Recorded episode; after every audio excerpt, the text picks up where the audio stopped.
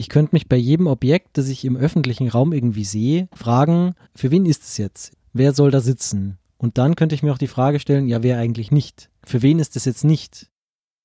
Und diese öffentlichen Flächen werden, glaube ich, grundsätzlich einfach so gedacht, das ist was, da gehe ich für eine Stunde hin und dann bin ich wieder weg.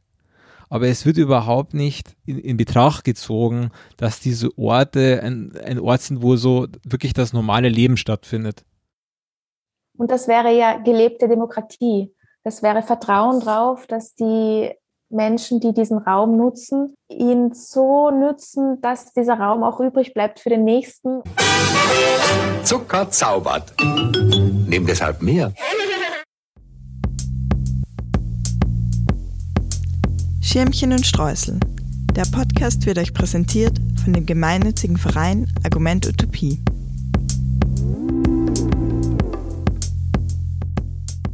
Ja, herzlich willkommen. Ihr hört den Schirmchen und Streusel Podcast hier auf eurer Lieblingsplattform, wo auch immer das ist. Ähm, wir beschäftigen uns heute mit dem Thema Raumfragen. Das bedeutet, wir fragen uns, was passiert im öffentlichen Raum? Wer macht da mit? Wer mischt da mit? Wer mischt den Beton, um Sachen anzumischen und festzukleben? Wer entscheidet, was passiert? Und was könnte so ein kritischer Blick auf einen Raum sein, der jetzt einfach vor uns entsteht oder schon da ist? Und dazu heute im Online-Zoom-Studio haben wir einmal die Caroline. Hallo. Hey. Hey. Danke ähm, für die Einladung. Ja, gern. Wir freuen uns, dass du da bist. Ähm, und zu meiner Linken ist der Borni. Ist der Borni. Mal wieder beim Podcast dabei. Ähm, cool, Caroline, dass du dabei bist. Ich freue mich schon mit uns allen über den Raum über den Raum. Die Plätze zu reden. Genau, über die, die Räume und die Plätze. Genau. Caroline, du hast, ähm, arbeitest ja an der Uni zum Thema, forscht ein bisschen ähm, Sachen im Raum an und bist als ähm, Sozialpädagogin tätig. Ja, warum ist für dich der Raum in dem Sinne relevant? Was läuft dir da so über den Weg? Also ich glaube, Raum ist für alle relevant. Vielleicht machen sich nicht alle Gedanken drüber. Aber ähm, für mich ist er im Privaten relevant, weil ich äh, irgendwo wohnen muss und ähm, mich wohlfühlen möchte, wo ich wohne, weil ich, wenn ich über die Straße laufe, um ins Geschäft zu gehen, Raum um mich habe. Und er ist relevant an meinem Arbeitsplatz, ähm, einerseits an der Uni, wo es notorisch keinen Raum gibt und ähm, und andererseits an, an, an meinem Arbeitsplatz als Sozialpädagogin äh, in einer WG, in der der Raum auch auf besondere Art und Weise aufgeteilt werden muss, damit er für alle passt. Ähm, und die Bedürfnisse in einer, in einer WG von Kindern und Jugendlichen sind ja oft sehr speziell. Und da ist dann der Raum auch sehr speziell zu diesem Thema haben wir natürlich auch diese Folge eine, eine Süßspeise uns überlegt, welche da relativ gut dazu passt. Und zwar haben wir uns äh, für dieses Mal für ein Kekshäuschen entschieden. Ähm, vielleicht, also kennt ihr Kekshäuschen? So. Ich kenne Lebkuchenhäuschen. Ich auch, eher Lebkuchenhäuschen. Ja? Okay, also ihr, ihr wart nie die Kekshäuschen-Fraktion. Ähm, Weder noch. naja, also die, diese Kekshäuschen, ich sag kurz was dazu. Ähm, das sind halt so kleine ähm, ja, Sachen, die man mit Kindern auch basteln kann im Winter. Und spannenderweise habe ich eben, haben wir überlegt, so ja, was könnte man denn nehmen? Ja, mit Raum, ja, ein Haus. Aber Lebkuchen gibt es halt gerade nicht. Es ist nicht Saison. Es ist nicht Saison für Lebkuchen, geschweige denn für Lebkuchenhäuser. Gerade mhm. findet alles draußen statt. Aber vielleicht hier dieses Kekshäuschen, das kann man auf jeden Fall basteln, auch jetzt. Alle Zutaten erhältlich. Und also zum Thema anzufangen, wäre ja mal eine Frage, wo merkt ihr denn Raumprobleme? Jetzt mal ganz frei von der Leber im Privaten. Im Privaten jetzt äh, auf die Corona-Zeit bezogen oder generell? Ja, genau. Ich wollte eben nicht sagen, lassen wir die Corona-Zeit außen vor. Ist egal. Also, was einem einfällt, es ist ja aktuell eine Krise des Raums. Da haben wir auf jeden Fall was zu tun. Also, ich fand es immer sehr schwierig, eine Wohnung zu finden. Jetzt habe ich endlich eine gute, aber ähm, bis ich, bis ich hierher gekommen bin, ähm, habe ich, glaube ich, äh, vier WGs durchlaufen, ein Studentenheim, ähm, eine eigene Wohnung, eine kurzzeitige eigene Wohnung. Also es ist schon schwierig, etwas zu finden, was passt. Ähm, nicht nur äh, wegen dem begrenzten Budget, sondern auch wegen dem einfach dem Raum, der, der zu einer Person dann auch passen muss, dem Ort und äh, den Leuten, mit denen man dann lebt, die gehören zum Raum dazu. Ja. Mhm. Also so persönlich ist das meine Erfahrung. Ja, das finde ich gut, äh, dass du, dass du da schon mal so verschiedenste Räume auch aufgemacht hast. Also, dass es eben der Raum, also so, dass die Maße der Wohnung, die Deckenhöhe, der Schnitt, aber auch eben der so, der, der Raum so im Sinne von, ja, wie ist, wie ist das Zusammenleben, wie ist die Atmosphäre? Und ja, ich kann mich nur anschließen. Also so im Privaten, jetzt auch äh, während dieser Zeit der Pandemie ist natürlich so der, der eigene Raum, der Raum, der einem irgendwie gesellschaftlich dann gehört, die eigenen vier Wände, ähm, glaube ich, ein einziges Problem.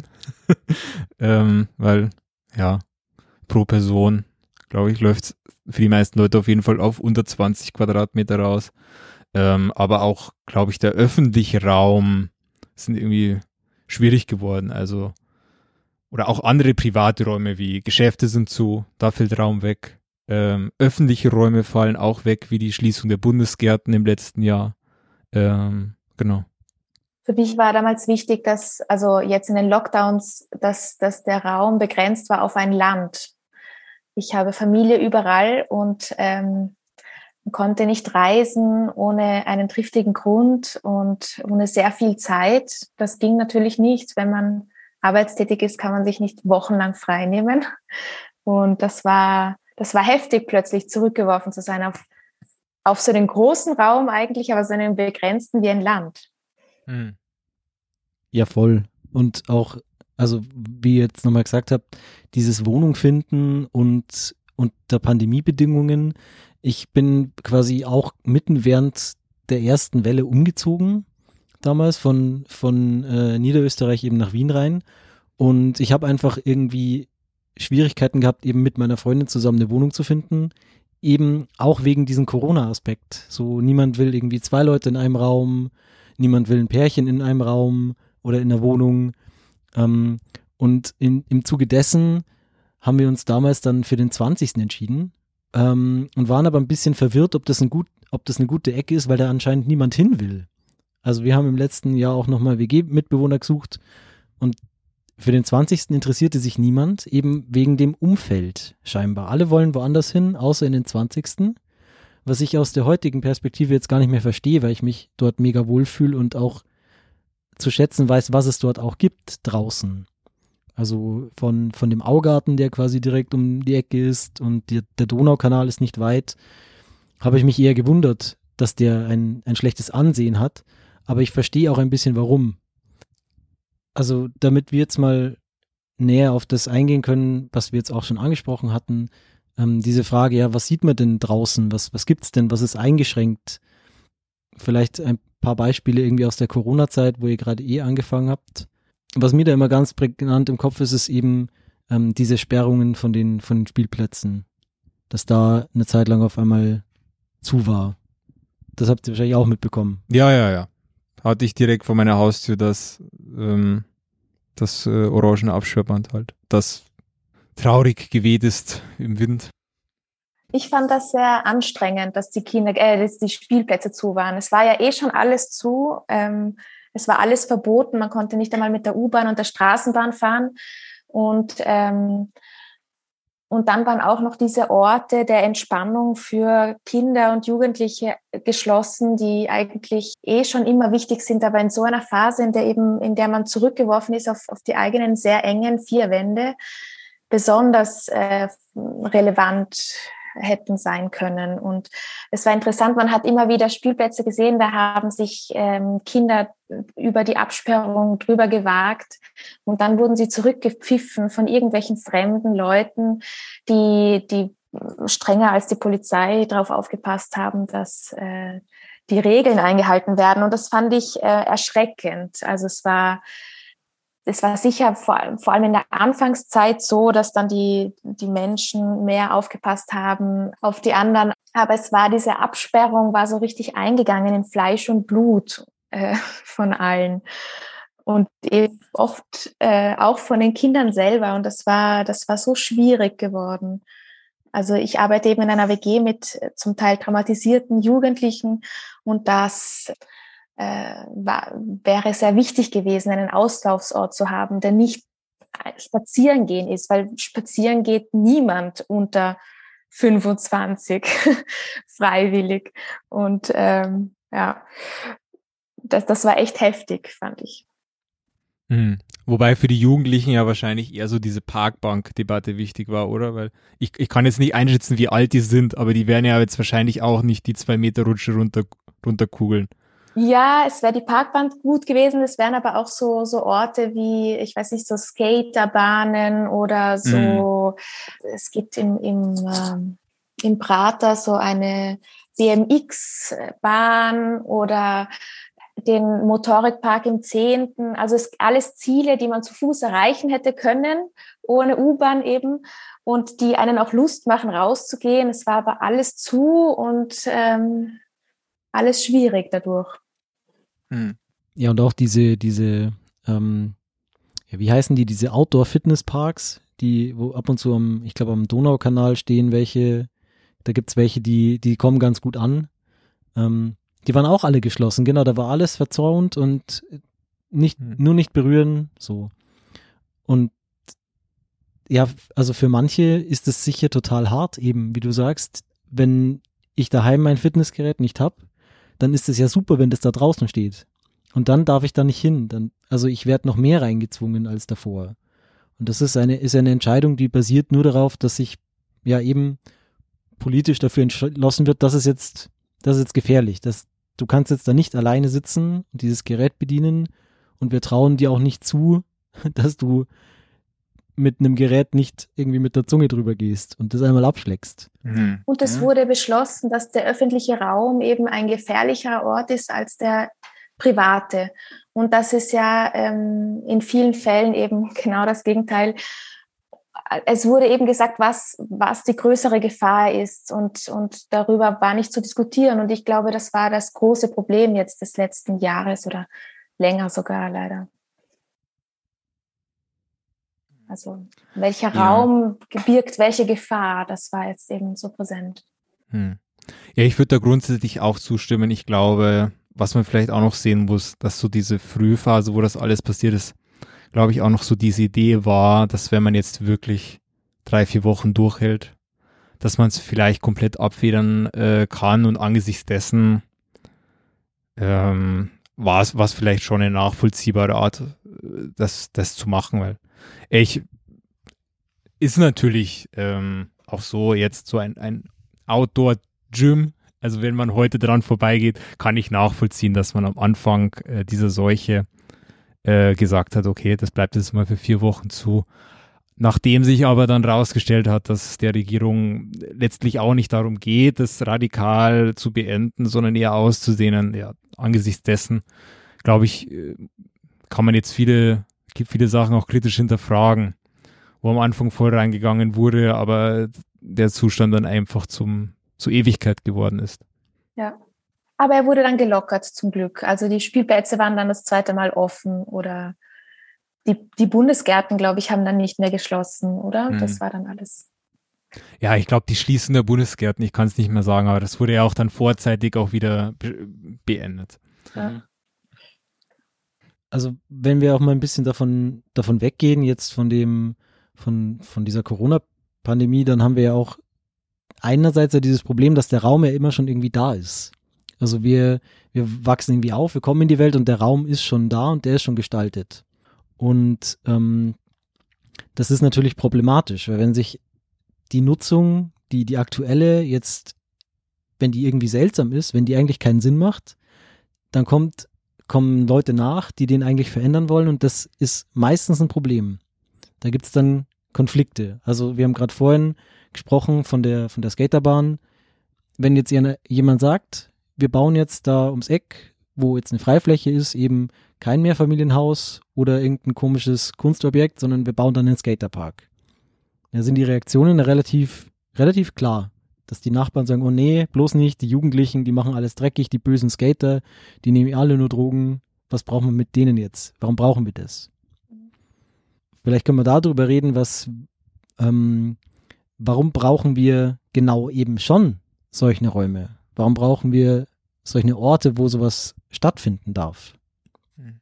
Ich will noch kurz einwenden, dass natürlich auch der Skaterpark ist äh, halt auch eine permanente Entscheidung. Ne? Also ich kann nicht von heute auf morgen entscheiden, auf dem Skaterpark mein Blumenbeet zu machen. Nein, das stimmt. Ja, warum brauchen wir solche Räume? Ähm, ich glaube, weil ähm, wir in einer Gesellschaft leben, in der eigentlich jeder einen Platz äh, haben sollte. So ist das zumindest ähm, festgelegt äh, von der Bundesverfassung oder von Menschenrechten.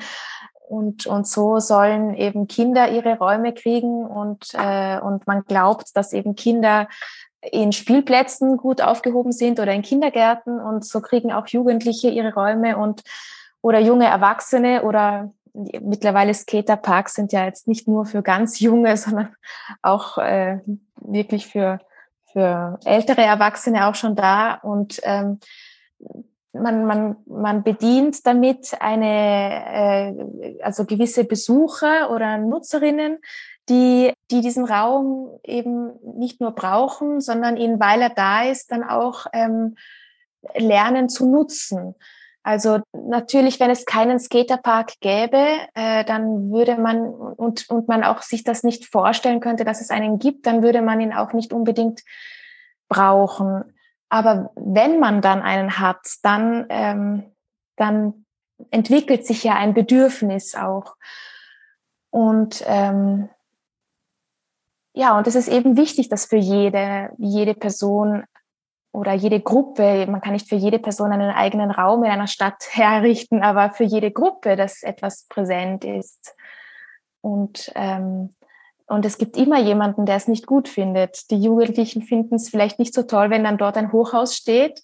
Ähm, und die, die Bewohner des Hochhauses finden es nicht so toll, wenn eine, ein Skaterpark an, anstelle ihres Hauses gebaut wird. Ja, nur weil der Borni unbedingt ein Hochbeet hinstellen will. Oh ja, genau. oh ja, wenn ich mir die Gartenkräuter auf meinem Fensterbrett anschaue, dann sollte das Hochbett nicht von mir bestellt werden. Ich finde das äh, alles sehr gute Punkte, die du gesagt hast, ähm, Caroline. Und der Raum in der Stadt ist irgendwie begrenzt. Es kann nicht für jede, jeden ein, ein extra Raum im Öffentlichen zumindest äh, geschaffen werden.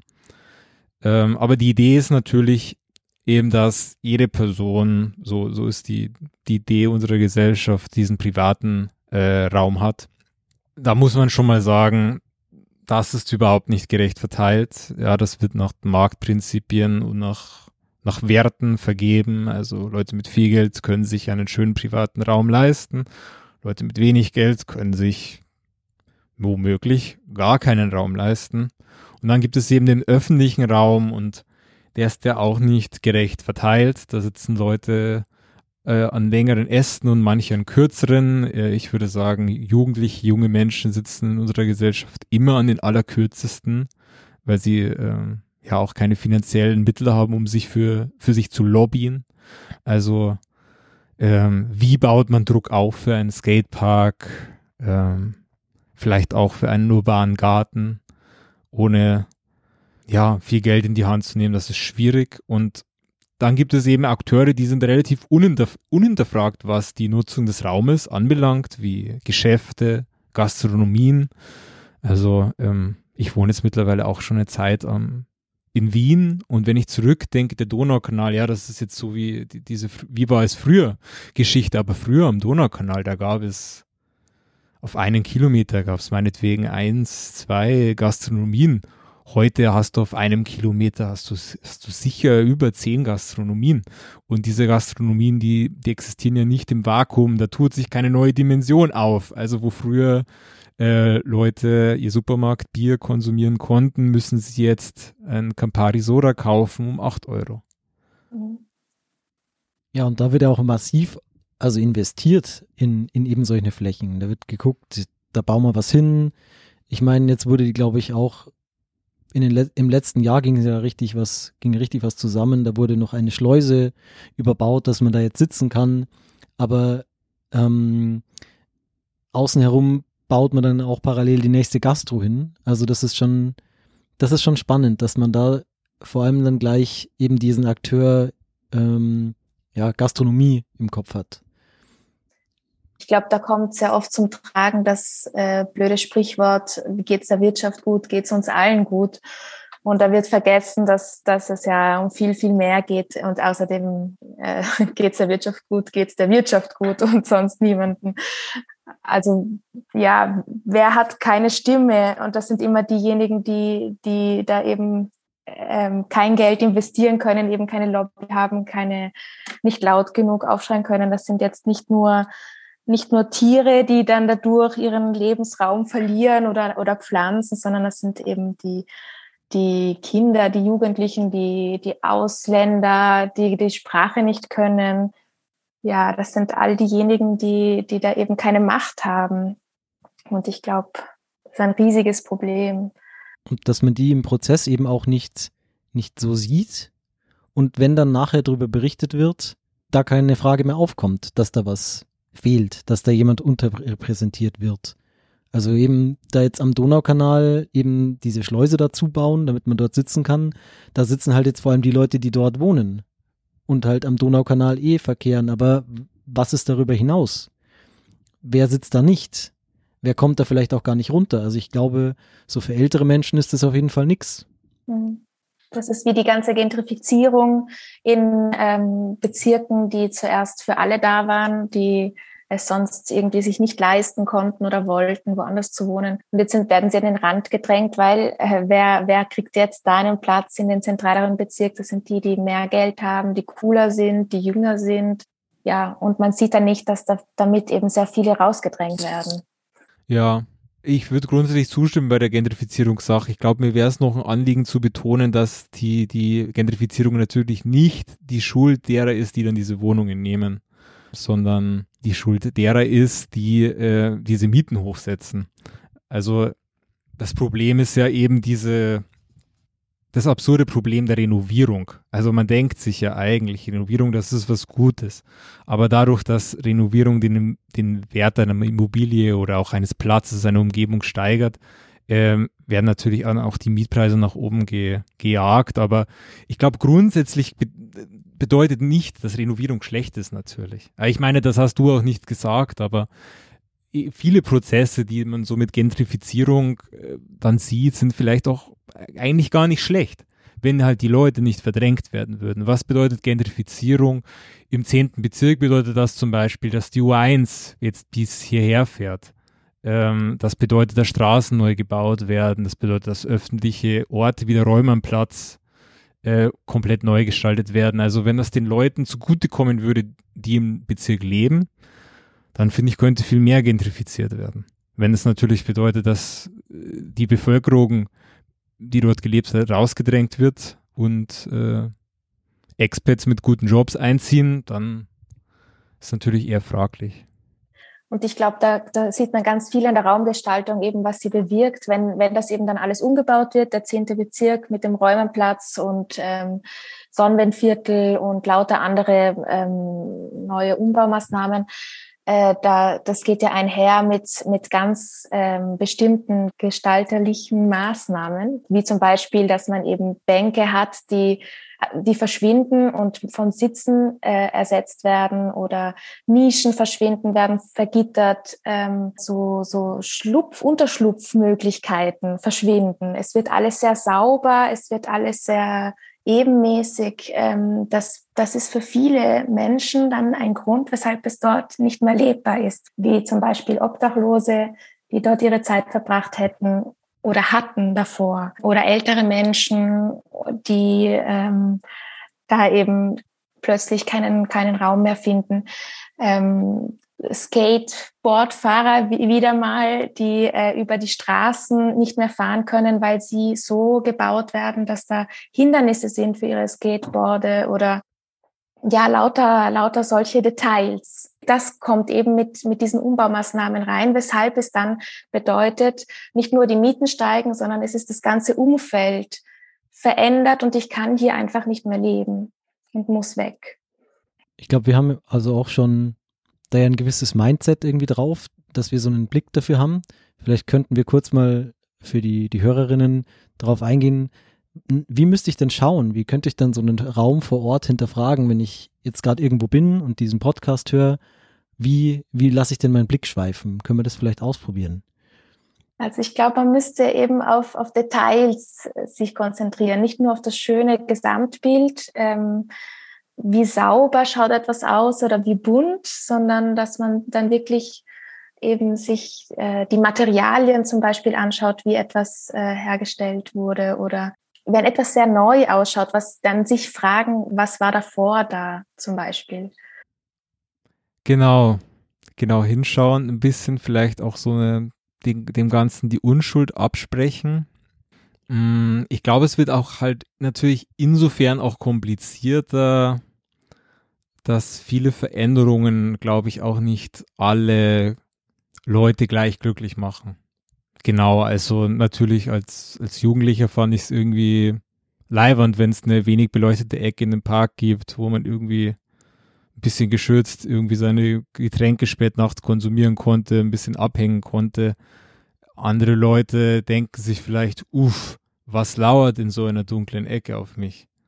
Ich glaube, in vielen Fällen könnte man das für, für beide Seiten gut lösen. Und dann gibt es halt eben die Sachen, die wo, wo sich die Katze so ein bisschen in den Schwanz beißt, finde ich, wie eben diese absurden Sitzgelegenheiten.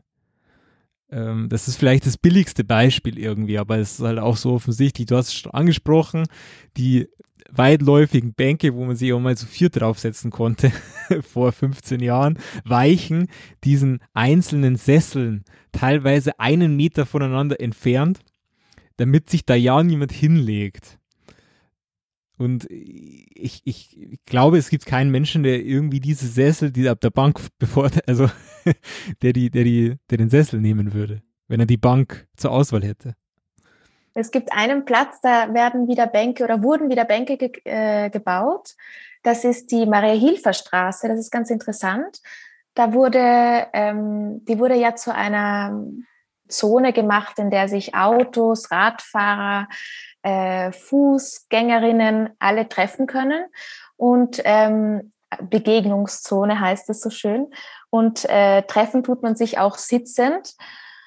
Aber vor allem treffen tut man sich nicht immer ähm, auf liebevolle Art und Weise. Und somit musste man ähm, äh, gegen, gegen so äh, Autofahrerinnen ähm, schützen, die dann in die Menge reinfahren und Boller bauen. Also ich weiß nicht, wie das genau heißt, aber so, ähm, das wird ja jetzt immer wieder gemacht, so Betonblöcke, damit man nicht in die Menge rast. Und ähm, und das hat man ganz geschickt versteckt, indem man äh, so, so riesige Tröge aus Beton gebaut hat. In der Mitte steht ein Baum, ein bisschen begrünt drumherum.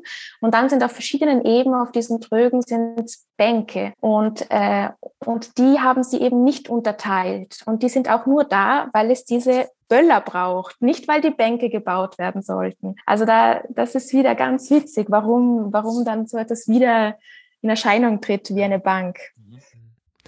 Aber da ist auch so ein Trauma drin, oder? Das, das ist sicher eine Reaktion auf die, auf die Terroranschläge, die mit, die mit PKWs und LKWs verübt wurden. Und das ist dann doch bedrohlicher als ein Obdachloser oder hm. Jugendliche, die da laut Musik hören. Hm. Also eben nochmal auf dieses, was könnte ich denn beim, beim Schauen irgendwie machen? Ich könnte mich bei jedem Objekt, das ich im öffentlichen Raum irgendwie sehe, fragen, für wen ist es jetzt, für wen ist es jetzt? Erstmal so, wer soll da sitzen? Und dann könnte ich mir auch die Frage stellen, ja, wer eigentlich nicht? Für wen ist das jetzt nicht? Also eben bei diesen Motorikparks muss ich schon sagen, ich glaube aus, aus so sportmedizinischer Sicht sind die schon ziemlich, ziemlich krass, weil die bestimmte Bewegungsabläufe gar nicht erlauben. Also es ist nicht so fancy wie im Fitnesscenter, wo du dann irgendwelche Verdrehungen in den Gelenken machen kannst und dadurch Muskelgruppen hast, sondern du hast wirklich nur so ein A, B, A, B, ähm, eine Richtung hin und her bewegen. Und das ist, also ich glaube, für gewisse Menschen ist das schon okay, für die, die eh grundsätzlich fit sind, aber jemand, der vielleicht eh schon ein bisschen Probleme hat, ist das vielleicht gar nicht so eine gute Idee. Auch Dinge, die dann mit ihrem eigenen Körpergewicht arbeiten, zum Beispiel. Da habe ich solche Geräte auch schon, auch schon gesehen, ähm, wo man drauf sitzt und dann schiebt man äh, eben sich selbst in irgendeine Richtung mit den Armen, mit den Beinen, so.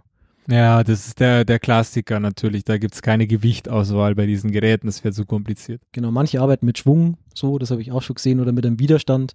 Genau, also das habe ich gemerkt, dass mir das hilft, immer zu schauen, wer ist jetzt hier nicht gemeint.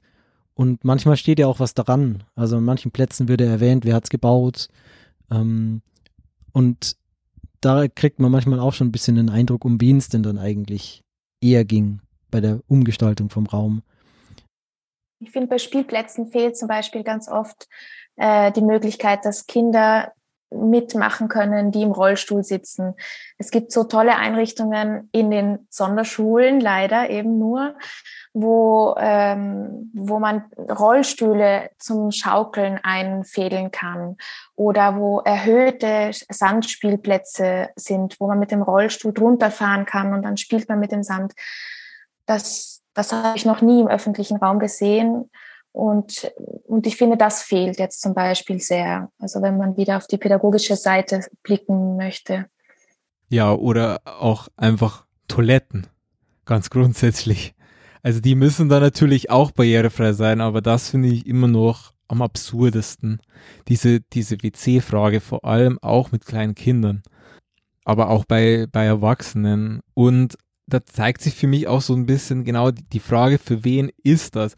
Ich glaube, die wird mal ganz grundsätzlich eigentlich beantwortet. Und zwar mit so den, den Grundfesten von unserer bürgerlichen Gesellschaft auch.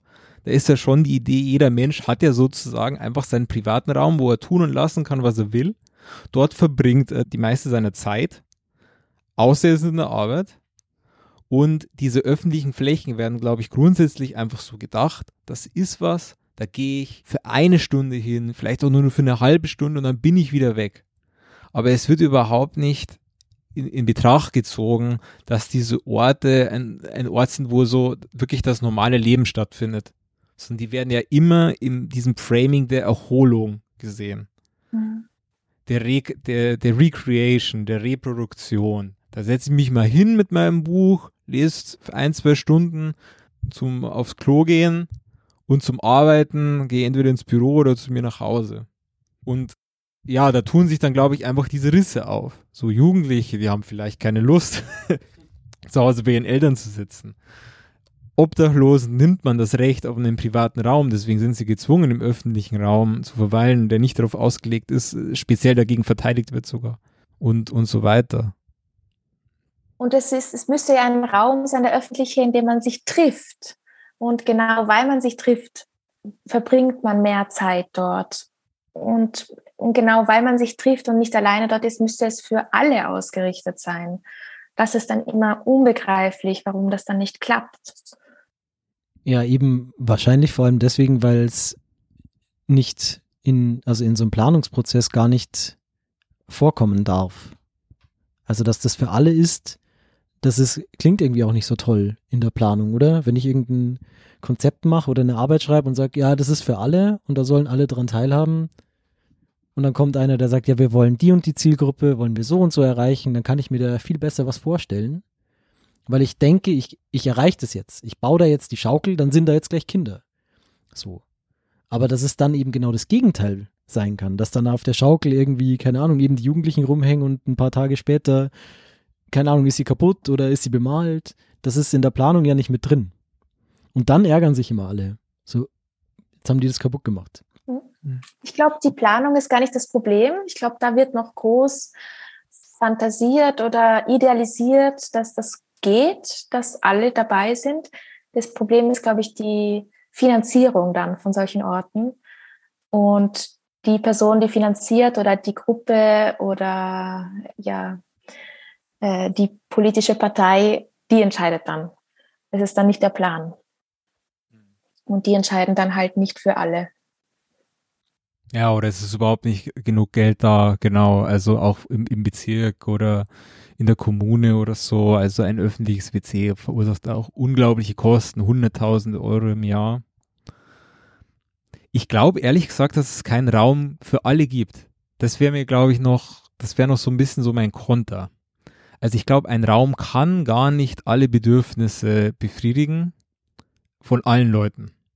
Ich glaube, die Gerechtigkeit wäre eben verschiedene Räume zu schaffen, die auch verschiedene Leute ansprechen und auch zu schauen, wie viele Leute bräuchten denn überhaupt einen bestimmten Raum. Und ich habe so das Gefühl, das wird aktuell einfach überhaupt nicht gemacht. Es, es scheint mir eher halt so ein paar, paar Schubladen zu geben, ein paar Kästen, die man so aufstellen kann. Da haben wir so einen Park, der ist so familienfreundlich. Das sind bitte nur Familien und alte Leute. Dann haben wir so ein Modul, das ist für Jugendliche. Das muss dann Skatepark sein oder ein BMX-Park. Und gibt es aber wenig Diskussion drüber. Also diese, diese beim Räumernplatz, gut, da gab es, es gibt schon auch Partizipation, aber das ist natürlich immer bloß so ein, ein Input, der da reinkommt. Also die Leute werden meinetwegen gefragt, was sie da gerne hätten, aber nur weil sie etwas gern hätten, passiert das auch nicht. Also, ja. Ich glaube, es ist aber gefährlich, wenn man sich denkt, es gibt eh nicht den Raum für alle und somit separiere ich es. Also eben der Skatepark, der Spielplatz, der Park mit den Bänken für die Alten äh, oder die Laufstrecke für die jüngeren Sportlichen. Äh, ich glaube, es ist trotzdem wichtig, obwohl, obwohl es eben nicht einen Raum für alle gibt, dass es Treffpunkte geben kann, dass diese Räume vielleicht nebeneinander liegen und in der Mitte eine freie Fläche ist zum Beispiel. Ich glaube nämlich sonst, dass es gefährlich ist, weil man, weil man beginnt auszugrenzen. Eben die Jugendlichen, dann bitte alle an Orte, wo man sie nicht sieht und mit möglichst hohen Käfigen, die bewachsen sind, damit man da nicht reinschauen kann. Oder die, äh, die Kinder an Plätzen, an denen man ähm, durchs Lautsein nicht stören kann oder solche Sachen. Also hm. das könnte gefährlich sein. Das ist ein bisschen ein elitärer Gedanke fast. Weil man dann eben auch nicht mehr zusammen kann, oder? Weil man sich dem nicht mehr auseinandersetzen musste. Das wäre quasi so diese, diese Lernperspektive. Ich, ich, ich weiß gar nicht mehr, wie ich damit tue, wenn da jemand mit dem Skateboard jetzt einmal durch den Park rollt, weil ich dieses Problem im Alltag gar nicht mehr wahrnehmen kann. Ja, aber ich glaube, das meine ich nicht. Ich meine einfach so, ich glaube so, alle, alle neuen Orte, die so, die so neu gebaut werden, die sind angeblich für alle Leute. So der Räumernplatz, wenn ich mir den anschaue, die ganze Marketingkampagne und die Idee dahinter ist, das ist ein Ort für alle. Aber ich glaube, dahinter werden einfach die Konflikte versteckt und auch die Kompromisse, weil das ist definitiv nicht ein Ort für alle. Da gibt es keine Toilette.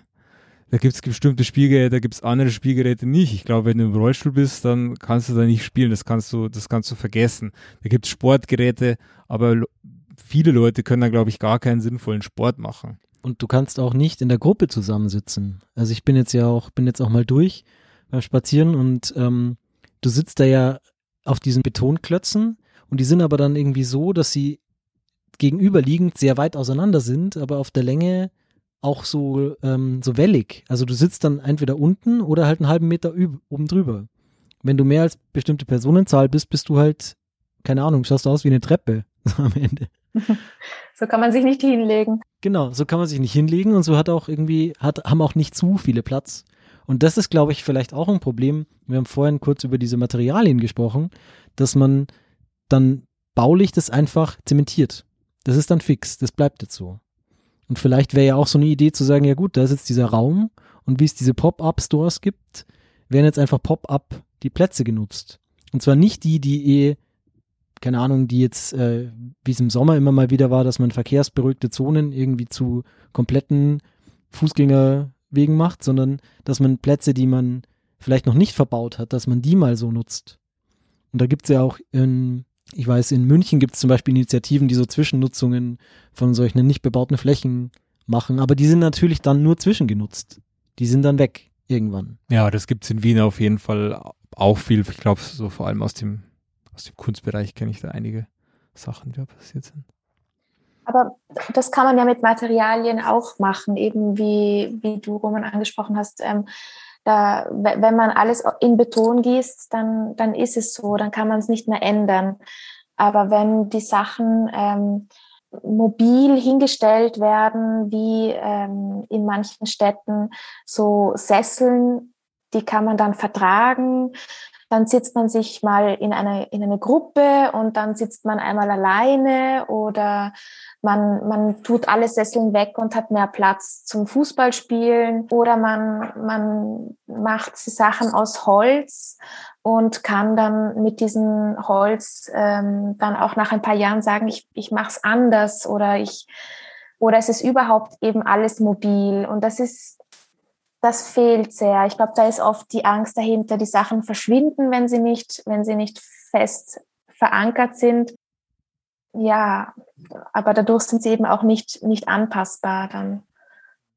Ja, ich, ich würde das, ich finde das voll, voll die gute Idee, auch eben anzuzweifeln, so dass das alles immer so in Beton gegossen sein muss.